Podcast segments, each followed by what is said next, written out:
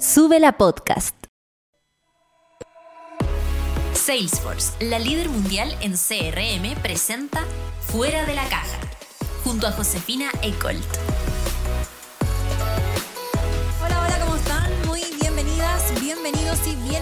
A este nuevo capítulo de Fuera de la Caja, presentado por Salesforce. Hoy día con dos eh, invitados interesantísimos. Ella, Sofía Calvo, eh, es la creadora de eh, Quinta Trends que es un blog de moda sustentable, de autor y consciente. Él es Jorge Casino, es eh, director para, de Salesforce para Chile y para Perú, quien estuvo recientemente en nuestro país y, y accedió, fue parte de interesantes actividades de restyling eh, junto a la fábrica de Renca. Pero vámonos de inmediato con la entrevista ah, que le hicimos a Sofía Calvo hace algunos días. Ella estaba súper ocupada con una agenda muy apretada, así que esta entrevista está grabada, pero no por eso eh, está más fome. Así que vamos a escucharla inmediatamente en este Fuera de la Caja. Bueno, lo primero que te quería preguntar, Sofía, es que en el 2007 tú em, inicias con, con tu emprendimiento, que es eh, Quinta Trends, y, eh, pero en ese momento la idea era que esa se convirtiera en una plataforma que de alguna manera potenciaba a eh, autores o a diseñadores latinoamericanos, como con la idea de visibilizarlo, eh, visibilizarlas y visibilizarlos. Pero al poco andar te diste cuenta que eh, existía algo detrás del negocio de la ropa que te llamaba la atención, que te tiraba, como dices tú, y en algún momento una plataforma que busca potenciar marcas de moda se convierte en una plataforma que quiere cambiar la industria de la moda, que quiere darle un giro. ¿Cómo pasó eso? A ver, yo, primero, que todo, muchas gracias por la invitación, José. Eh, muy honrada de poder conversar contigo. Ahora, sobre tu pregunta, la verdad, eh, el cambio fue bien natural porque cuando uno empieza a tener estas inquietudes y estas cosas que no te calzan, tiene mucho que ver con la forma que es uno. Y en mi caso, eh, siempre lo he dicho y suena ya como que me da risa repetirlo porque varias personas me lo han escuchado, pero soy una persona que le duele el mundo y que realmente no puedo ser indiferente a las cosas que voy viendo y las cosas que no me calzan. eh, tengo dos opciones, o hago como que no existen o intento hacer algo desde la posición que, en la que estoy y en realidad eh, a veces uno siente que no puede cambiar el mundo y tampoco está mandatado a hacerlo, pero sí eventualmente desde su rol, como es el caso de nosotras de las comunicaciones, sí podemos hacer cosas para visibilizar determinadas realidades. Y en función de eso me empecé a dar cuenta, a propósito de distintas campañas que eh, fui observando de Greenpeace, bueno, después lo que pasó en el Rana Plaza el 2013, que me confirmaron otras situaciones, que la industria de la moda no era tan glamorosa y tan eh, light como se veía, sino que realmente era una industria que estaba teniendo un impacto medioambiental y social súper grande y del que muy poca gente se hacía cargo. Y justamente yo cuando partí en Isirio era como estaba empezando el boom de los fashion bloggers.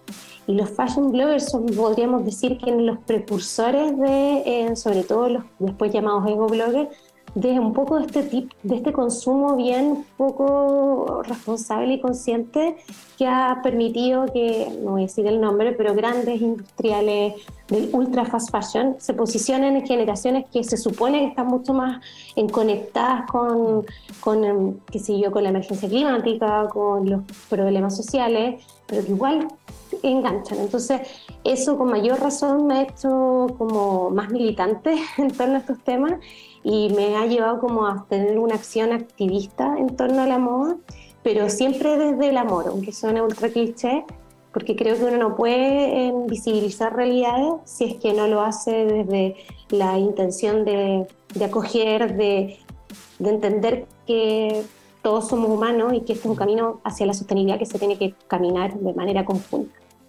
Mira, eres la segunda persona a la que le escucho el término me duele el mundo. La primera ¿En fue? Ina Caramanos en una entrevista, Ah. sí. Ella, su palabra favorita en alemán es eh, esa, ese concepto, pero bueno, dicho en alemán que no soy capaz de repetirlo. Em, pero Sofía, en ese proceso o en este proceso, em, de todas maneras tú eres una emprendedora. Y para muchos que nos escuchan, porque este es un programa de emprendimiento, de emprendimiento finalmente fuera de la caja, eh, esta idea como del emprendimiento está directamente relacionada con el lucro, con crear un negocio que tiene, em, que tiene una ganancia. Pero en este caso, em, Quinta Trends de alguna manera va por otra línea, va por una línea más como de promover la sustentabilidad, Em, de promover también eh, el combate contra todo tipo de violencia eh, hacia las mujeres. Eh, ¿Y qué le dirías tú a quienes te están escuchando, a quienes nos escuchan en el fondo, y les cuesta como un poco conjugar estas dos ideas, el activismo por una causa en el fondo importante con la idea de emprender? Em, bueno, yo lo que les diría es que en realidad en el siglo en el que estamos, me parece que ninguna marca, ningún proyecto no puede estar comprometido con un propósito. O sea, yo creo que no estamos en un mundo en el cual no se pueda vivir con un propósito. Ese propósito puede ser el que tú quieras, pero tienes que tener un propósito y ese propósito tiene que estar vinculado con un compromiso hacia la sociedad. Y yo creo que todas aquellas personas que desarrollamos proyectos, emprendimientos, lo que sea, no solamente estamos pensando en sobrevivir, sino que también en cumplir em, una tarea, en aportar a la sociedad de alguna forma. Y para hacerlo, yo siento que uno tiene que tener un propósito. Hay gente que su propósito está ligado, por ejemplo, a la defensa de los animales, entonces desarrolla emprendimientos que tienen que ver con en hacer productos animal friendly o respetuosos con los animales, otros que pueden estar más ligados al tema del impacto medioambiental en general, otros al, al ámbito social, educacional, al body positive, etcétera, etcétera. Yo creo que cada persona que en este minuto que quiere desarrollar un proyecto tiene que tener un propósito y a través de ese propósito ir em, construyendo un relato que sea consistente no tan solo con el tipo de producto que tú ofreces, sino que también con quién tú eres. Y ojo, que eso no significa ser perfecto, o sea, nadie es perfecto, uno mismo se va equivocando, pero en, el fondo ser honesto, es ser honesto con ese propósito y tratar de demostrar que en el fondo este camino hacia el propósito que uno sigue es un camino que no se hace de forma solitaria, sino que uno incluye una comunidad en la cual uno transita hacia él.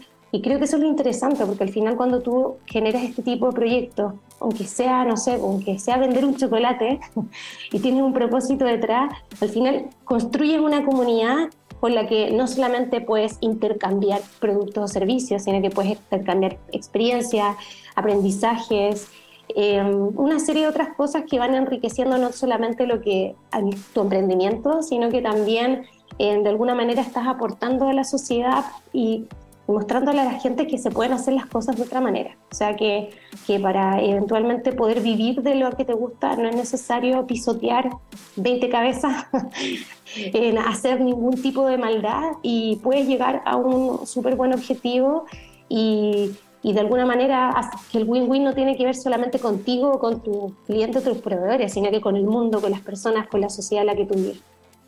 Sofía, y en, el camino del emprendedor o de la emprendedora en este caso, em, se suele decir que hay una o más caídas antes de dar con la idea que resulta ser el, el famoso palo al gato, ¿no? Como Em, como dice el dicho. Eh, pero en tu caso, la ruta fue distinta, porque de una misma idea madre, en el fondo, fuiste capaz de eh, hacerla, hacer o migrar hacia una segunda idea, pero siempre en la misma línea, siempre con el, la misma base, digamos, siempre con el mismo, eh, si tú quieres, producto o línea de, de trabajo. Em, ¿En qué minuto haces la migración desde un negocio hacia esta como idea un poco más sustentable, un poco más activista, con un propósito distinto, digamos.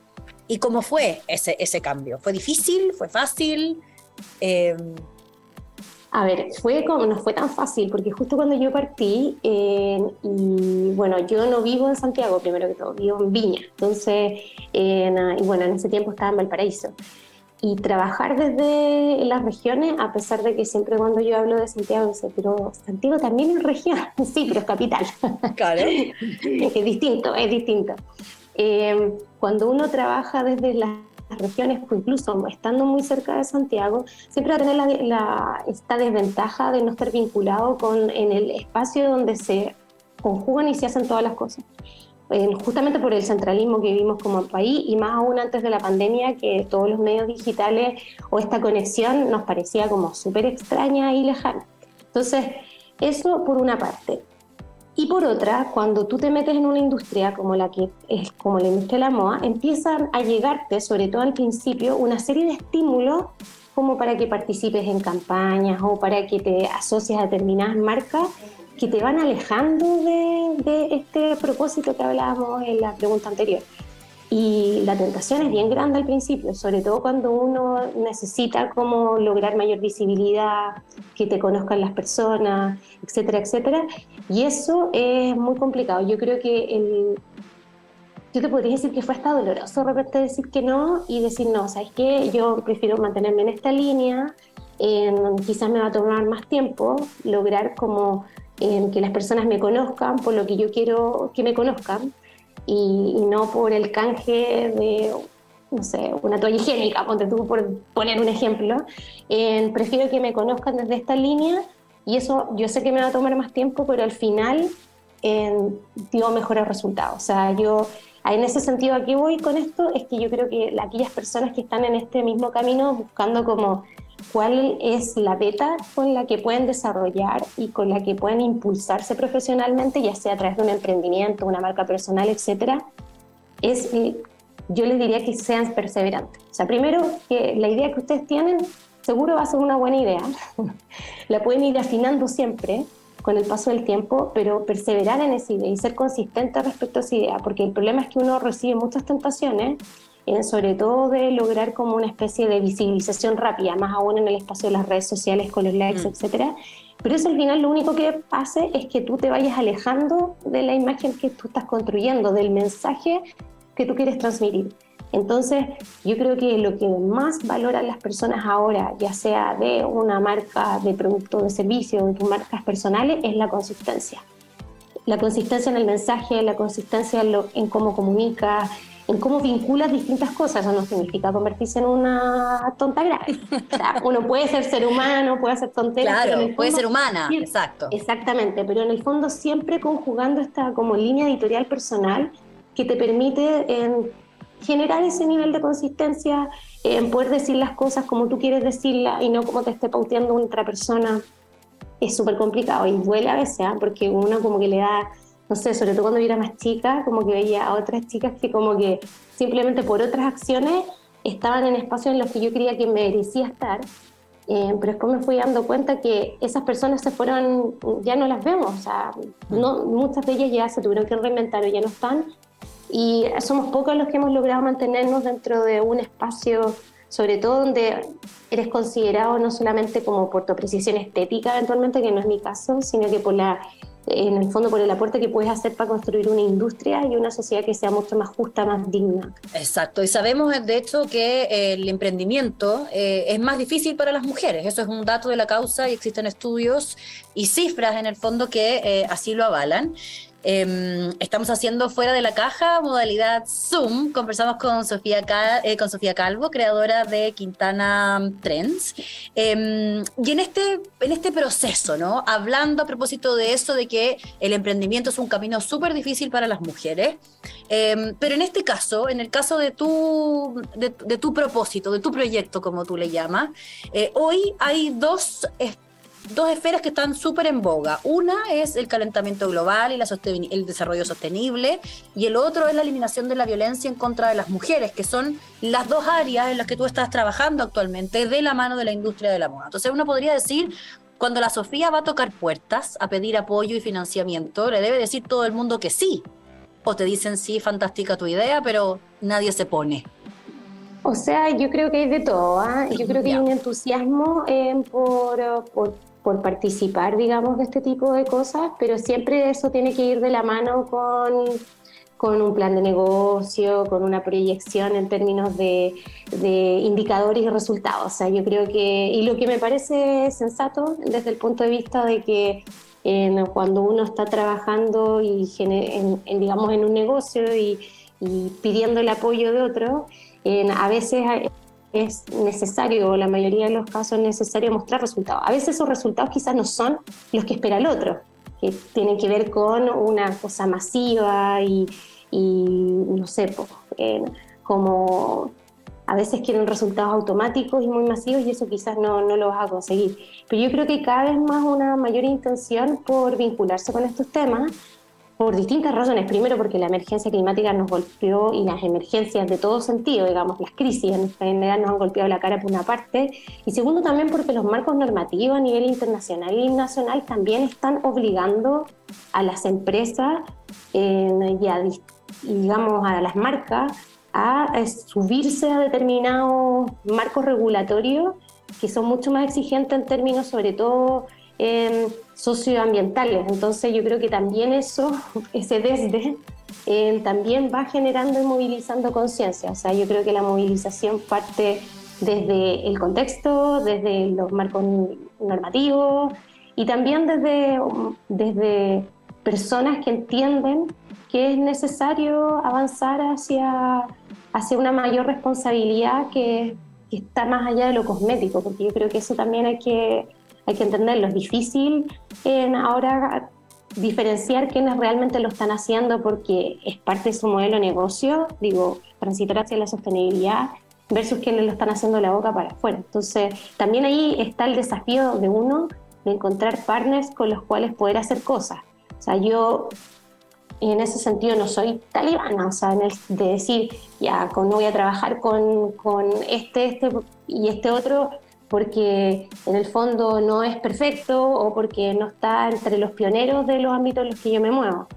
Yo lo que estaba haciendo, sobre todo trabajando desde el punto de vista de las consultorías, que eso es como desde Quinta 3 como plataforma de comunicación y divulgación de la moda latina y después de los temas que tú mencionas, sostenibilidad, en temas de, de la representación de la mujer en la moda, he pasado también a apoyar a otras marcas a hacer consultoría y esa consultoría uno la hace desde la perspectiva de que tú estás ayudando a esas, marcas y esas empresas a transitar hacia la sostenibilidad, partiendo quizás de un escenario que no es el que a ti te gustaría.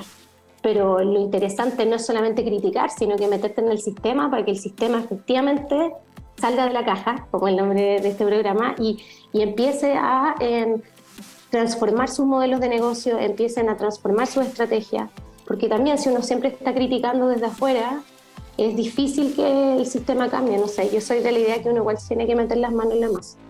Y hacerlo desde el amor, como decías tú, que tiene mucho sí, que claro, ver con por eso. Supuesto. Sí con meterse ahí, con escuchar, con entender lo que pasa y después de eso, de una manera como cariñosa, amigable, intentar asesorar en el tránsito que tú viviste y que también lo puedes contar desde ese, desde ese proceso personal.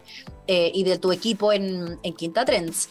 Em, ahora, en ese tránsito natural que, tú le llamas, em, desde la divulgación a través de tu plataforma de la moda latinoamericana, em, que tiene este giro hacia lo sostenible, tiene una especie de segundo giro también, y que es muy claro con este libro eh, nuevo que ya vamos a estar hablando de, cambiar el verbo, eh, hacia la eliminación o combatir los abusos en contra de las mujeres.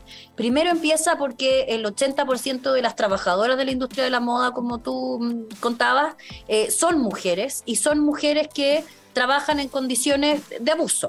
Em, ¿Cómo se da ese siguiente paso? esa siguiente lucha en este emprendimiento y cómo cabe en, la, eh, en, el universo de divulgación y de asesorías que hace Quinta Trends. A ver, en parte, principalmente, bueno, todo siempre repercute como en la historia de uno, ¿ah? pero es así porque es como que uno hace lo que, lo que le nace de la guata en el fondo, o sea, de como de tus propias experiencias. Y a mí me pasó que yo me consideraba siempre, desde muy niña, feminista pero a veces uno se pone etiqueta y no entiende muy, mucho cuál es, qué, implica esa etiqueta. Y a partir de, no sé, un poco antes de la llamada cuarta ola feminista, el 2018, me empecé a dar cuenta que era importante que ese feminismo o esa, esa autodenominación con la cual yo me presentaba tuviera un sustento teórico. Y ahí empecé a leer y a estudiar estudiar y empezar a, revisar bibliografía respecto al feminismo, entender más su, su, historia, en sus fundamentaciones, las mujeres en el fondo que han articulado y que han permitido que nosotros podamos hablar con toda la libertad del mundo de estas temáticas, vinculando las distintas industrias y áreas. Y a propósito de esa investigación, y mi vinculación con la moda nace La Revolución de los Cuerpos, que es mi libro anterior a Cambiar el Verbo y la revolución de los cuerpos en el fondo justo lo empiezo a escribir en, ya cuando, digamos, se desarrolla la, en esta llamada cuarta ola feminista. y se empieza a como generar una discusión pública en torno al, al rol de la mujer en distintos ámbitos. Y para mí fue súper fuerte darme cuenta que una industria que está dirigida particularmente hacia nosotras, hacia la mujer independiente, que todas las personas se vistan por igual, pero tiene una intencionalidad mayor hacia las mujeres, es una industria que en realidad ejerce una violencia simbólica tremenda hacia las receptoras, digamos, de estos productos, pero también, como tú bien dices, a las trabajadoras, o sea, desde... Y, eso, y esa violencia está asociada directamente porque son mujeres las que están detrás en sociedades súper patriarcales, donde la mujer, digamos, eh, no necesariamente funciona bajo igualdad de condiciones en, el, en, la sociedad. Entonces... En donde el trabajo femenino está muy precarizado también. Siempre. Exactamente, exactamente, donde estamos hablando de, de, países también con marcos legales bien precarios, digamos, y donde hay mucha vulnerabilidad. Entonces, todo este tipo de cosas me empezaron como a, a hacer ruido y, sentí la necesidad de poder escribirlas, es poder escribirlas y poder eh, manifestarlas por un lado, dando cuenta de, esta, de estas brechas, pero también en mostrando la falta de referentes que existen de la diversidad de las mujeres, porque al final nosotras en la moda lo que estamos haciendo es observar un referente hegemónico del cual muy pocas se pueden sentir en, efectivamente en, representadas y visibilizadas frente a una diversidad tremenda de mujeres que no se ven, que no existen para la moda y que cuando existen siempre existen bajo ciertos cánones que no son los cánones que la industria permite. Entonces, eso obviamente que me llevó a una reflexión sobre los cuerpos, me llevó a una reflexión sobre mi propio cuerpo, mi propia historia del cuerpo y al final todos estos aspectos están súper vinculados al tema de la sostenibilidad. Desde, si uno mira la sostenibilidad desde el ámbito social, y entiende que el enfoque de género es parte de esa sostenibilidad social, de ese compromiso y esa eh, mirada donde las mujeres dejamos de ser objeto y nos convertimos en sujeto y protagonistas de una industria que está haciendo negocio con nosotras, ya sea desde la, eh, la, cadena productiva hacia nosotras como consumidoras. Entonces, eh, me pareció necesario visibilizar porque hemos normalizado tanto esta violencia simbólica que ha hecho que nosotras también atentemos contra nuestra imagen personal. O sea, empecemos a sentir, por ejemplo, que la ropa, que no es la ropa la que está mal hecha, sino que somos nuestros cuerpos los que están mal hechos, los insuficientes.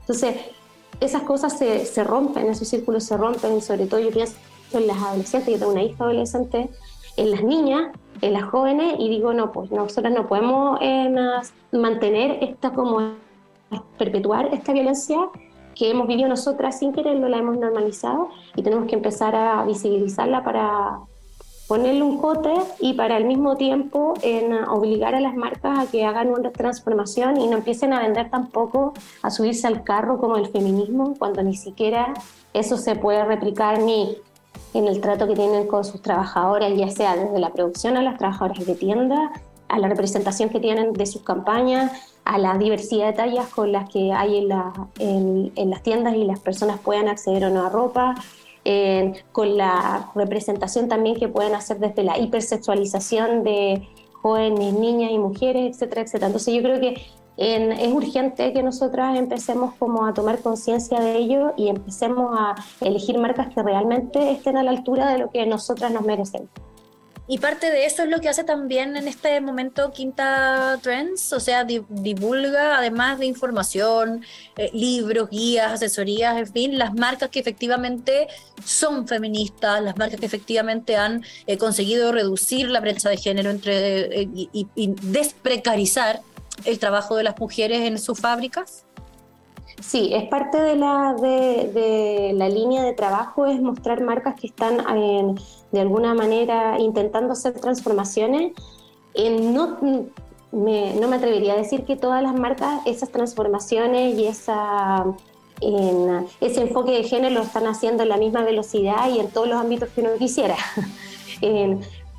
sobre todo bajo el término de la representación. Yo creo que eso es lo más débil y eso es lo más fácil, entre comillas, que uno podría decir que se puede hacer el cambio inclusive. Pero creo que eso es la, es la parte más débil, porque en el fondo cuando tú en abres el abanico de la diversidad en la representación y en el, por ejemplo, en el tallaje, etcétera, etcétera, supone también ir de alguna manera en contra con los cánones o los paradigmas hegemónicos de una industria. Y eso es difícil, más aún de repente para marcas chicas que son más escasas de recursos y que necesitan tratar de pegarle el palo al gato rápido para poder sobrevivir. Entonces, claro, ahí hay marcas que están más avanzadas en ese ámbito y en el libro también lo menciono y en mi sitio también siempre lo estoy recalcando y estoy difundiendo, pero hay otras marcas que quizás su compromiso está primero con el mundo de las trabajadoras, con sus colaboradoras y bueno, y de ahí de a poco lo han ido avanzando hacia la representación y hacia otros temas. Hoy la nueva línea de trabajo de Quinta Trends eh, tiene que ver con tu último libro, que es Cambiar el Verbo, eh, y que cambia, invita a cambiar varios verbos, eh, principalmente el verbo comprar, o los verbos sexualizar, o en el fondo todas las conjugaciones que nos convierten a las mujeres en objetos, más bien, eh, por términos más amigables, más sostenibles en todo, el ámbito de la palabra, como reutilizar, cambiar, o sea, cambiar, hacer trueque, em, todo lo que tenga que ver con disminuir el impacto ambiental que tiene la ropa en el planeta, pero también el impacto, el impacto que tiene sobre nosotras, estos cánones que estaban establecidos em, de belleza, que también imponían un poco las marcas y la sociedad. Eh, ¿Cómo ves tú el impacto que ha tenido cambiar el verbo desde la plataforma Quinta Trends en la industria de la moda? Em, mira, ha sido súper eh, interesante, ¿ah? porque yo, el primer libro, o sea, bueno, mi primer libro lo escribí en 2013, pero el primer libro como dentro de la línea de la sostenibilidad lo publiqué en 2016, que es El Nuevo Vestir, que hay un podcast también asociado a esos temas. Pero con el cambiar el verbo, a diferencia de lo que me pasó con el nuevo vestir, que era como si estuviera hablando literalmente en chino, en muchos casos, como, como muy así ya. ¿De qué habla la, la claro, ya va a pasar. En este, con este libro que lancé este año, he tenido una recepción súper em, como amable de parte de la gente y ha habido como, como una sensibilidad mayor a entender el mensaje de manera sencilla. Yo creo que eso tiene que ver con una maduración que se está produciendo a nivel social, pero también a nivel de marcas, respecto de la necesidad de romper con el modelo lineal del extraer, producir y tirar, porque ya no hay planeta que aguante, porque ya hasta nuestro mismo desierto se ha ensuciado y se ha contaminado producto de esa de esa impulsividad y compulsividad de sobreconsumo y sobreproducción. Entonces, creo que eh, ha sido como mm, súper interesante ver cómo la gente realmente eh, le hace sentido, porque además la propuesta de cambiar el verbo no es como eh, la propuesta tradicional de estas sociedades como neoliberales, donde si tú quieres cambiar un hábito, tienes que transformar tu consumo. Aquí lo que uno está buscando en definitiva es que desde lo que tú ya tienes, desde los, tus recursos, que es la ropa de tu closet, tú puedas en el fondo transitar hacia un consumo más consciente y responsable. Y yo creo que ahí está la clave. Porque más encima hay, hay coincidido como circunstancias y contextos a nivel internacional que no necesariamente son muy positivos y de los cuales claramente no me alegro, pero que hacen que también la gente le haga más sentido que hay que empezar a utilizar los recursos que uno tiene, en, tanto como usar lo que ya tienes en tu closet, ordenarlo para saber efectivamente qué es lo que tienes, si no te gusta algo que tienes o que tu cuerpo ya no te queda bien o no te acomoda, poder intercambiarlo, repararlo, reutilizarlo y así una serie de otros verbos que no tienen que ver con el, con el gastar, sino que más bien están asociados a la creatividad, a la asociatividad, a la colaboración, que es en el fondo la oportunidad también para reconectarte con otras personas, pero también reconectarte con tu historia asociada a esas prendas. Y yo creo que eso es lo más bonito. Buscarle un significado de nuevo al jeans, eh, al, al, jeans de los 18, eh, a la chaqueta regalona.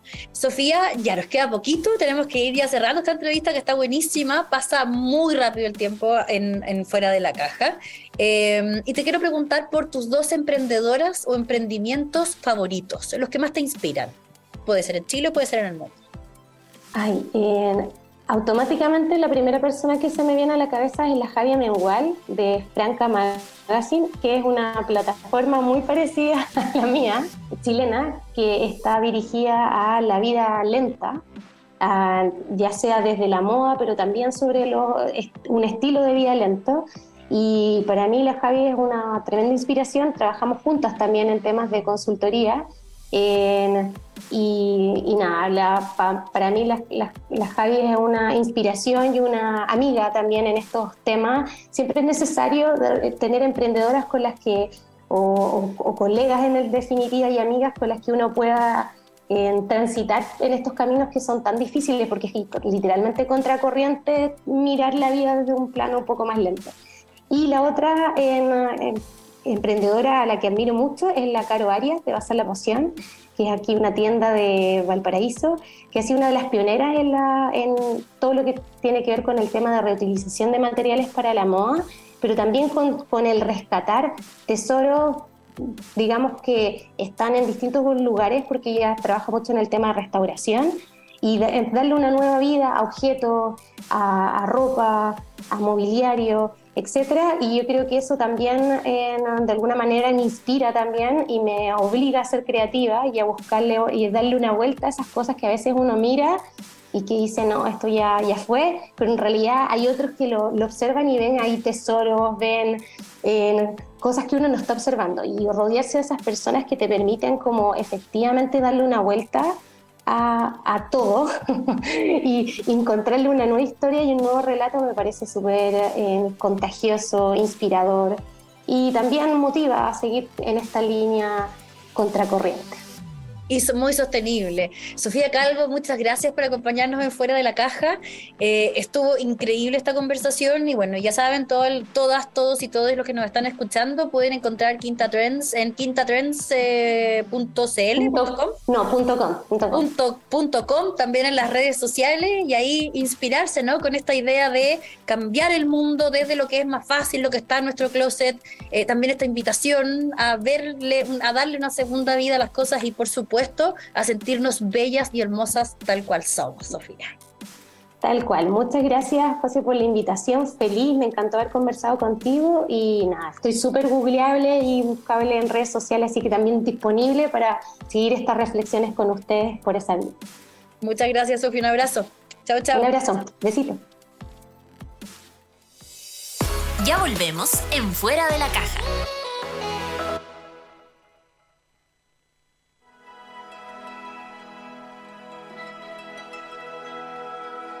Se nos olvida que la mejor manera de descubrir quién tú eres es expresándolo, es siendo libre. Cuando nosotros nos sentimos seguros en el lugar donde cohabitamos, desplegamos todo nuestro potencial y somos nuestra mejor versión. En la medida que nuestras infancias trans están teniendo apoyo, van a ser niños más fortalecidos para poder defenderse y crecer con los valores que la familia inculque tenemos una responsabilidad como sociedad porque todos debemos contribuir a la construcción de esos espacios seguros. Soy parte de la comunidad LGBTI, más. Por lo general, en la calle no podemos expresarnos libremente. Creo hoy día que es importante poder habitar lugares seguros. ¿Quién soy yo para decir cómo debe ser el otro, cómo debe vivir la vida el otro? Somos todos diversos, no hay ninguna persona igual a la otra, somos todos únicos y repetibles. Avancemos hacia un país más diverso y seguro, donde lo más importante sea el respeto y el amor. Infórmate de esta campaña en vivirconorgullo.cl.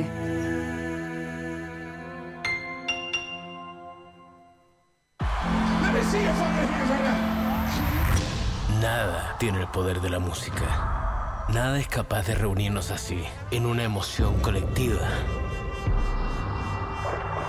La música nos eleva, nos conecta y se hace gigante cuando la celebramos unidos. Esto es Lola. Esto es lo que pasa cuando la música nos une. Lola Palusa Chile 2023. La música nos une.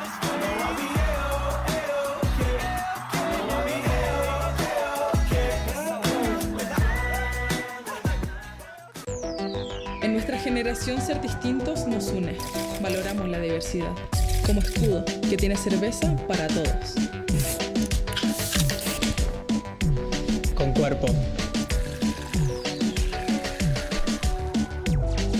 Con color. Y sabores diferentes. Pero todas con mucho carácter. Escudo, en todas sus variedades, hecha con carácter.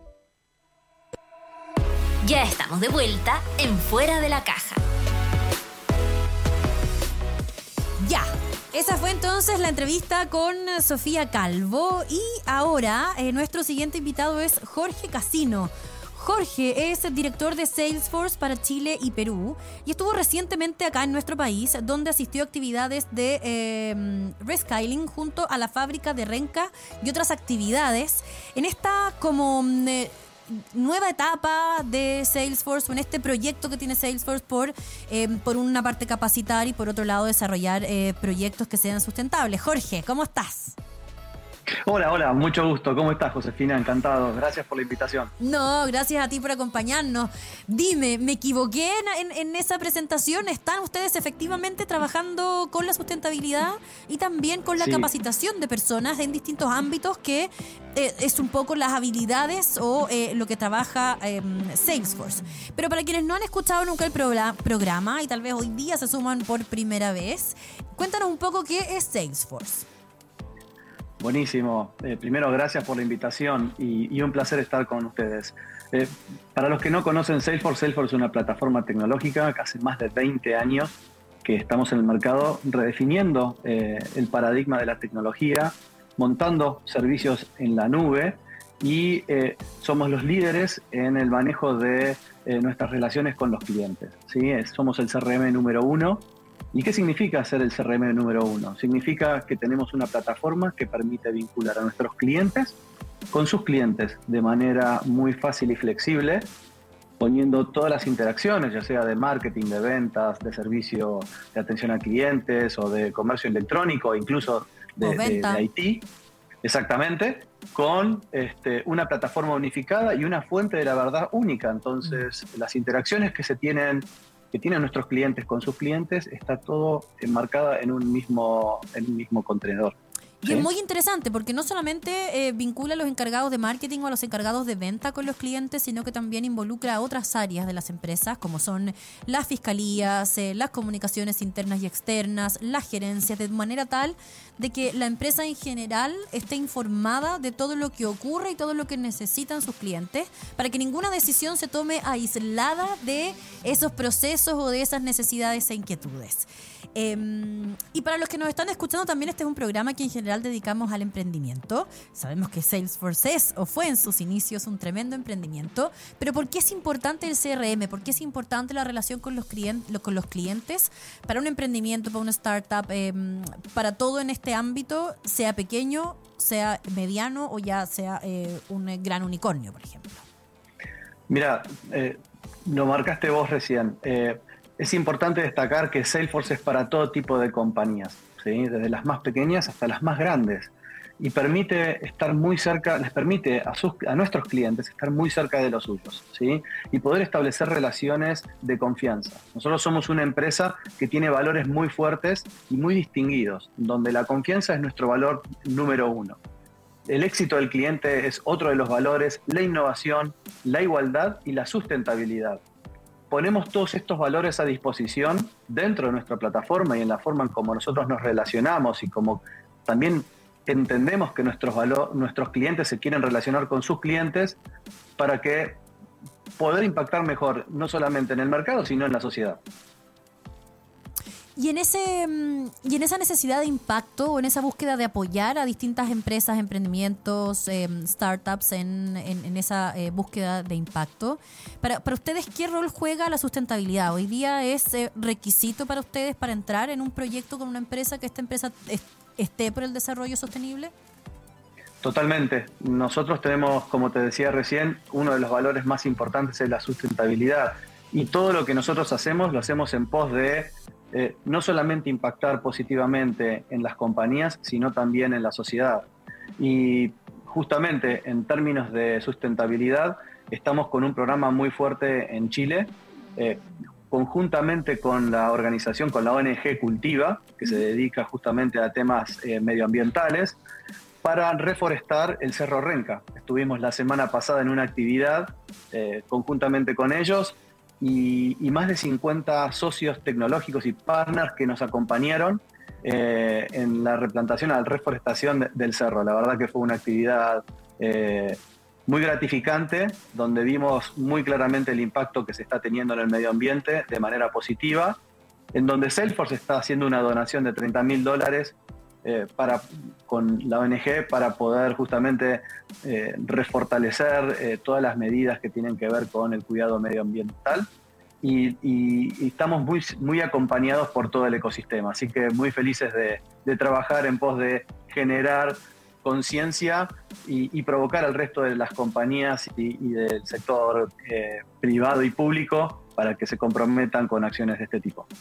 O sea que la idea, eh, además de, de, trabajar con empresas eh, hoy día que fomentan o que está dentro de sus valores la sustentabilidad, ustedes también están siendo parte de proyectos que apuntan hacia el reciclaje, hacia disminuir las emisiones de gas invernadero, hacia la reforestación y hacia directamente eh, influir y aportar con insumos a las causas que buscan, digamos, mejorar el, el desarrollo en, en nuestro país y en los distintos países en los que están presentes es así. Totalmente, yeah. totalmente. Nosotros tenemos un modelo filantrópico, parte de nuestro ADN que te comentaba anteriormente, eh, que se, se, basa en el 1-1-1. Nosotros donamos el 1% de nuestro equity, el 1% de nuestras soluciones y el 1% de nuestro tiempo.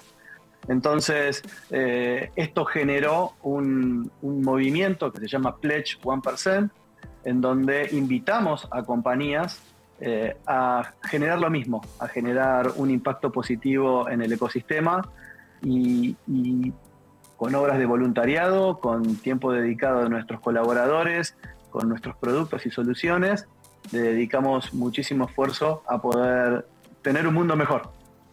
Genial. ¿Y cómo fomentan ustedes las empresas con las que están trabajando, ya más allá de este 111, digamos, que tiene que ver directamente con el impacto sobre el medio ambiente?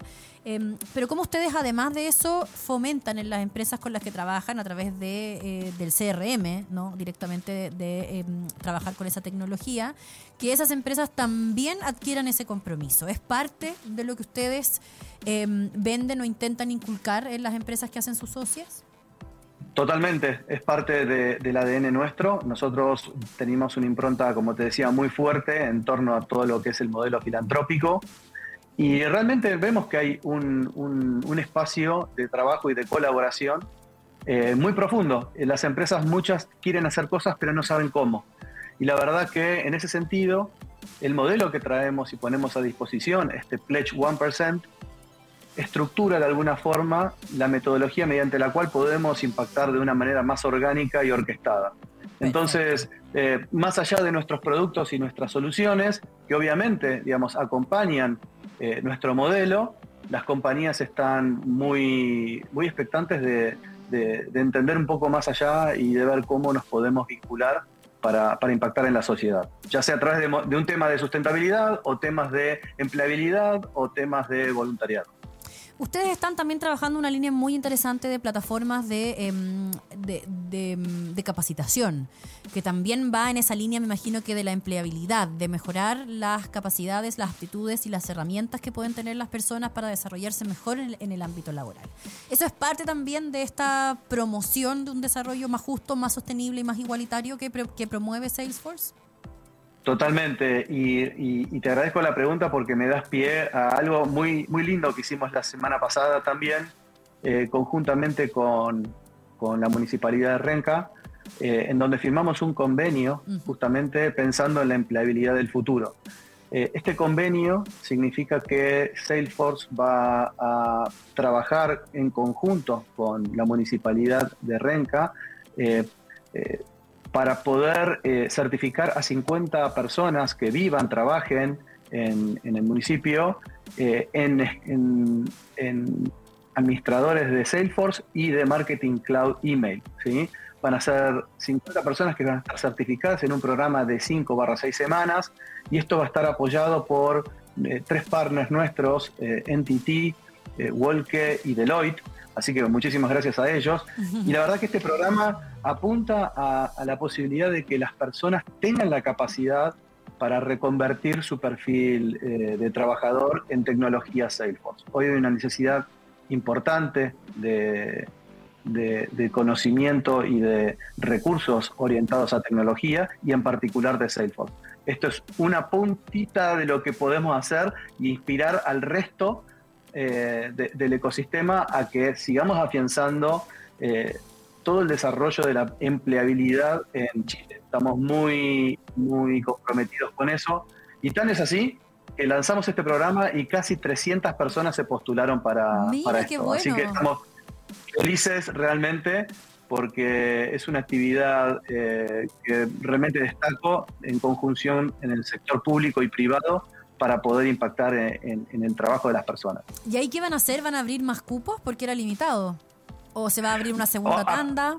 Vamos a hacer un- una prueba piloto de 50 personas, pero sin dudas eh, me imagino que en en el, futuro esto va a ser un éxito y, y la idea es que cada vez se sumen más personas eh, en este emprendimiento y contagiemos también al sector privado y al sector público para, para Por contar con más gente eh, empleada. Y para ¿Sí? que ofrezca también su know-how, porque finalmente lo que está haciendo Salesforce es eso, es ofrecer su know-how de manera gratuita a través de esta plataforma de capacitación que busca mejorar las condiciones de empleabilidad, en este caso, de las personas Totalmente. que trabajan en Renca. Pero eso también es una manera de contribuir, así que ojalá que se inspiren muchos en ustedes, en, en esta como intención de compartir em, todas sus herramientas. Ahora, una pregunta desde la ignorancia, Jorge.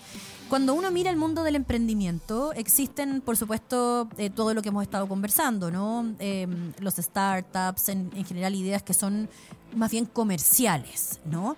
Pero también el mundo del emprendimiento social involucra una serie de ONGs y fundaciones cuya retribución es un poco más distinta a lo económico. Pero me imagino que en esos casos igual existe un cliente y con ese cliente igual es importante mantener eh, tal vez las buenas relaciones para que sigan donando, para que sigan eh, fomentando el desarrollo y la investigación. No sé ahí cómo el, el CRM puede impactar o puede contribuir a desarrollar mejor el mundo de las fundaciones y las organizaciones sin fines de lucro. Bueno, eh, a ver, como te decía anteriormente, eh, el CRM es una plataforma tecnológica que permite acercar clientes con sus clientes. Es básicamente, en el mundo corporativo tenemos clientes, en el mundo de las ONG también hay clientes. ¿sí? Este, los necesitados o las personas a las que necesitamos impactar, sin dudas este, necesitamos entender y conocer más. Nuestra plataforma permite, a través de vincularlas, tener una fuente única de la verdad que permita conectarlos de una manera muchísimo más eficiente, lo cual permite llegar con el mensaje o la propuesta indicada. Entonces ahí es donde hacemos mucho hincapié en que no solamente este, nuestra cultura impacta positivamente en las personas, sino también la tecnología. Eh, es parte de lo mismo. Eh, Hay ahí un, un- un- un- una- un matrimonio, si se quiere, entre lo que es nuestro ADN tecnológico y nuestra cultura. Y más allá de lo corporativo, ¿qué experiencias exitosas ha tenido Salesforce o está explorando Salesforce con el mundo eh, de la, del- sin fines de lucro? Mira, nosotros estamos haciendo muchísimas actividades eh, a lo largo, a nivel mundial, particularmente en Chile. Nosotros estamos muy vinculados eh, desde hace ya casi más de tres años con eh, Belén Educa, la Fundación Belén Educa, y estamos apadrinando eh, un, un colegio, ¿sí? Eh, Padre Damián, en La Unión, y haciendo tutorías y mentorías para, para adolescentes que están eh, a nada de pasar a, la facultad, ¿sí? a la universidad. Y la verdad que son, este, es donación de nuestro tiempo, del tiempo de nuestros colaboradores, en pos de inspirar a estos chicos que están hoy eh, en- en un colegio más rural y que necesitamos inspirarlos y, y que crezcan y que sueñen en grande, ¿sí? Esa sensación de que ellos pueden. Pero más allá de la, de la filantropía que ya sabemos eh, Salesforce desarrolla, ¿ha- ¿están desarrollando algún proyecto de CRM con alguna ONG o alguna fundación en, en esta, en este como camino? Porque también eh, en el mundo sin fines de lucro hay una relación con un cliente. Belén, eh, perdón, eh, la organización Cultiva es un claro ejemplo. Perfecto. Hablábamos de, sus- de sustentabilidad, eh, nosotros estamos donando nuestros productos eh, y soluciones para que ellos puedan tener una mejor administración de todo lo que son las actividades de sustentabilidad. Qué buena onda. Oye, Jorge. ¿y, mm, ¿y qué se viene para Salesforce en Chile para este 2023? ¿Qué sorpresas hay em, en esta como camino que tienen ustedes por mejorar la relación entre empresas, entre corporaciones, entre fundaciones y sus clientes? Nosotros tenemos un compromiso muy importante con Chile. Eh, venimos trabajando más de cuatro años eh, codo a codo con el ecosistema. Hay muchísimo por hacer. Y déjame darte un dato importante. Eh, la, la consultora IDC Ya. hizo un relevamiento y determinó que para el 2026 mm, eh, el ecosistema de, Salesforce y sus socios, tanto Salesforce como sus socios, va a generar más de 142 mil puestos de trabajo. ¿sí? Y va a cuadruplicar el nivel de ingresos, pasando de 300 millones de dólares a 7.4 mil millones de dólares. Entonces, la verdad que es muy grande eh, la, expectativa que tenemos en la región. Vamos a seguir trabajando foco eh, codo a codo con todo el ecosistema que nos acompaña, que está creciendo significativamente. Y realmente estamos hoy, post pandemia, te puedo decir, eh, muy contentos de, de- de poder dar soluciones a nuestros clientes. Ustedes también están fomentando el uso de los hubs digitales, ¿no? Ahí también hay un área importante de desarrollo y de trabajo. Cuéntanos un poquito qué es y por qué es tan importante para Salesforce que este, este tipo de soluciones eh, también se implementen por parte de sus clientes. Bien, nosotros tenemos una plataforma, se llama Slack, es una plataforma de comunicación y de colaboración que está totalmente integrada con, la plataforma Salesforce y básicamente lo que nos permite es unir equipos, ¿sí? unir personas con diferentes equipos, ya sea equipos que pueden ser dentro de la organización, pueden ser con sus socios estratégicos o incluso con sus clientes.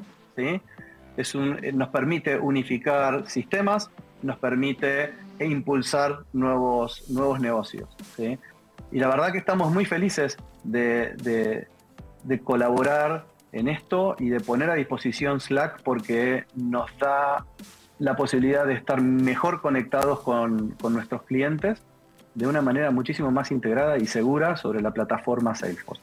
Y eso implica que, eh, por ejemplo, si yo soy una startup o soy un, emprendimiento ya de, mediano tamaño y quiero eh, mejorar la relación con mis clientes a través de eh, los productos que ofrece Salesforce, ¿existe un paquete?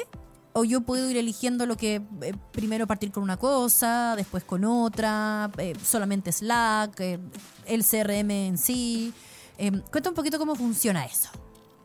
Ah, Básicamente, podés tener, eh, el Sa- podés tener Salesforce, la plataforma, un módulo de ventas, podés tener un módulo de marketing, podés tener un módulo de atención a clientes, podés tener Slack solamente.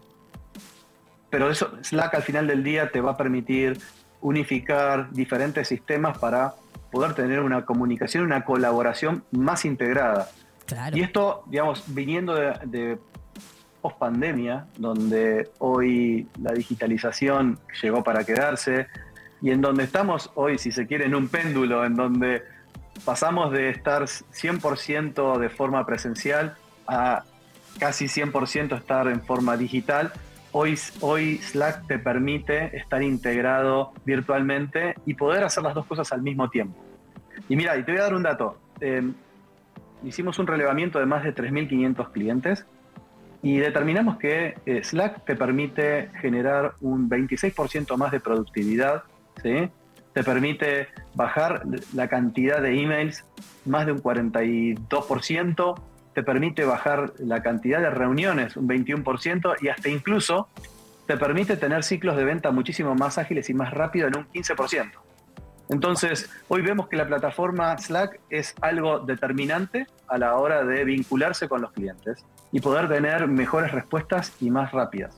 Y también Sí, al interior de las obviamente. empresas. Nosotros, de hecho, aquí en, en Sube la usamos Slack. Así que, ¿En serio? Qué bueno. Sí, sí, sí. Em, así que, claro, también es una herramienta muy útil para, para como tú decías, comunicar equipos, eh, para poder intercambiar productos entre los equipos. Y nosotros que trabajamos mucho con audiovisual, es una súper buena herramienta para poder traspasar los videos que se van a publicar, los reels que van a Instagram, los posteos que van a Twitter, en fin. Así que para eso también es súper útil. Ahí para hacerle, para tirarle chaya también.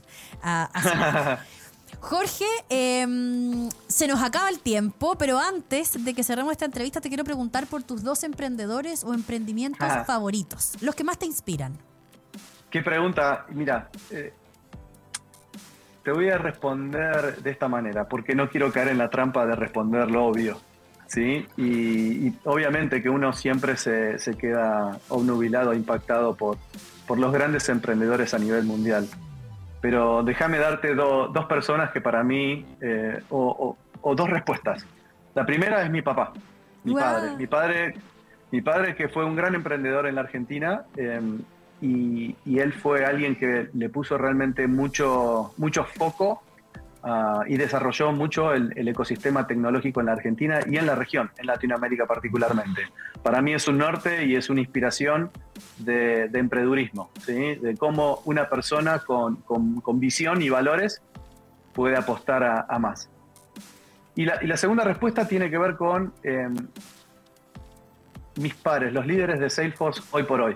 Nosotros, y particularmente de Hispanoamérica y de Latinoamérica. Porque hace cuatro años, un poquito menos de cuatro años, que estamos trabajando codo a codo, eh, creyendo en un, en, un, en un objetivo, en una misión que no solamente es hacer negocios, sino también es cambiar la vida de las personas eh, en la región. Y, eso lo construimos todos los días de nuestras vidas, con todos los desafíos que, hemos tenido, eh, ya sea la pandemia o, cualquier otra cosa que, haya impactado en nuestras vidas. Pero tenemos eh, la fiel convicción de querer hacer un, un mundo mejor. Y particularmente, bajo mi responsabilidad, hacer de Chile y de Perú eh, dos países superadores. Entonces, te diría que esas son mis dos respuestas para lo que es el emprendedurismo. Buenísimo, sí, pues Chile y Perú ahí tienen mucha, muchísimo potencial, más allá de los momentos de incertidumbre que podamos estar viviendo en ambos, sobre todo en Perú, a quienes les mandamos un abrazo súper apretado. Eh, pero más allá de eso hay mucho potencial en lo humano, hay mucho potencial en el territorio, en fin, bueno. Y antes de decirte eh, gracias por acompañarnos, te quiero preguntar si estás nervioso por el domingo. Ay, ay, ay, no toquemos esos temas. Yo voy a ser, voy a ser fiel, voy a ser fiel a, a algo que en Argentina usamos mucho, que es anulo mufa. Pero, pero sí estamos ahí confiados. Este, vamos, no sé, no sé cómo voy a hacer para llegar al domingo, honestamente. Ay, yo no soy una argentina y estoy también demasiado nerviosa. Aquí queremos que Messi tenga su copa. Encontramos que se la merece, así que ahí estamos tirándole todo el power también para que la tengan. Y ayer cachamos que había, había coincidencias, pues viste ese comercial de Quilmes que es tan bueno. No me quiero, no, no, no, no me lleves por ahí. No por te lo digo, que el árbitro del partido nació el mismo día que el árbitro No del partido. No. No puedo más, no puedo más. Me imagino que va a haber asado, Jorge, eso sí, porque no se pasa el nervio sin asado, sin cerveza. Te digo la verdad, te digo la amigos. verdad, o sea, no sé, no, No. sé, no, no, no sé, no sé. No sé. ya estáis mal. Es- soy, soy muy, muy, muy, muy de mis rituales, entonces este, siempre el mismo sillón, siempre las mismas personas, que no me traigan artistas invitados a ver el partido que no tienen que venir. O sea, hay todo un ritual que eso va a tener que suceder, así que bueno, esperemos. Después Bueno. el asado es anecdótico. Ya, Jorge, muchísimas gracias por acompañarnos. Te mandamos un abrazo apretado para ti y para todos los hermanos argentinos para que lleguen al sábado sin el colon destruido y aquí vamos a estar apañando desde Súbela y muchos chilenos también que queremos que Argentina tenga la copa. Así que nos vemos. un Muchísimas abrazo. gracias, muchísimas gracias por la invitación. Gracias. Chao, chao. Chau. Bueno, y a todos ustedes que nos acompañan siempre con la mejor de las ondas y que nos leen en las plataformas nuestras publicaciones, nos vemos el próximo viernes con otro fuera de la caja, con estas personas inspiradoras que se atrevieron a pensar más allá, a ir más allá y a poner todo su conocimiento y su garra al servicio de ideas innovadoras que están cambiando el mundo. Un beso para todos, muy todas, todos y todes y que tengan un muy buen fin de semana. Eso fue Fuera de la Caja, presentado por Salesforce, la líder mundial en CRM.